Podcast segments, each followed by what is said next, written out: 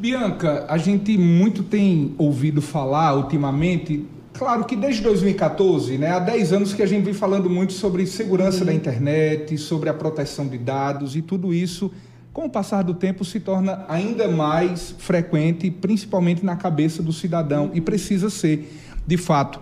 Mas eu gostaria que Bianca pudesse falar para a gente sobre as práticas da internet, como utilizar o meio digital, tecnológico, mas de forma segura? Olha, a primeira coisa que a gente tem que pensar é a questão da privacidade, né? Dados sensíveis. A gente tem que ter muito cuidado com os nossos dados e com as nossas contas. Então, verificação de duas etapas, é, utilizar o perfil privado, é, ter cuidado com quem a gente adiciona na internet, porque nem sempre as pessoas podem ser pessoas bem intencionadas. Uma outra questão que é muito importante é a internet é um espaço público, assim como a rua, uma praça, uma, uma praia.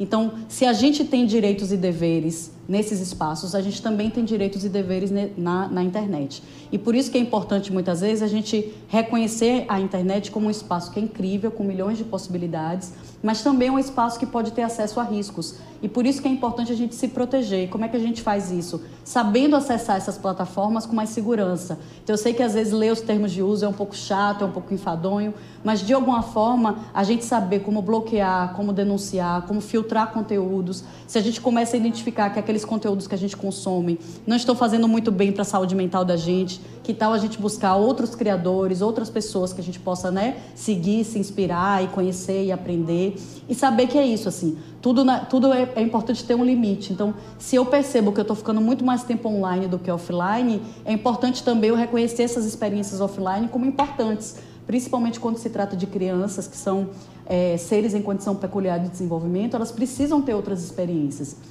Então, muitas vezes, os pais, achando que os filhos estão muito seguros e estão muito quietinhos, muitas vezes usam a internet quase como uma babá eletrônica.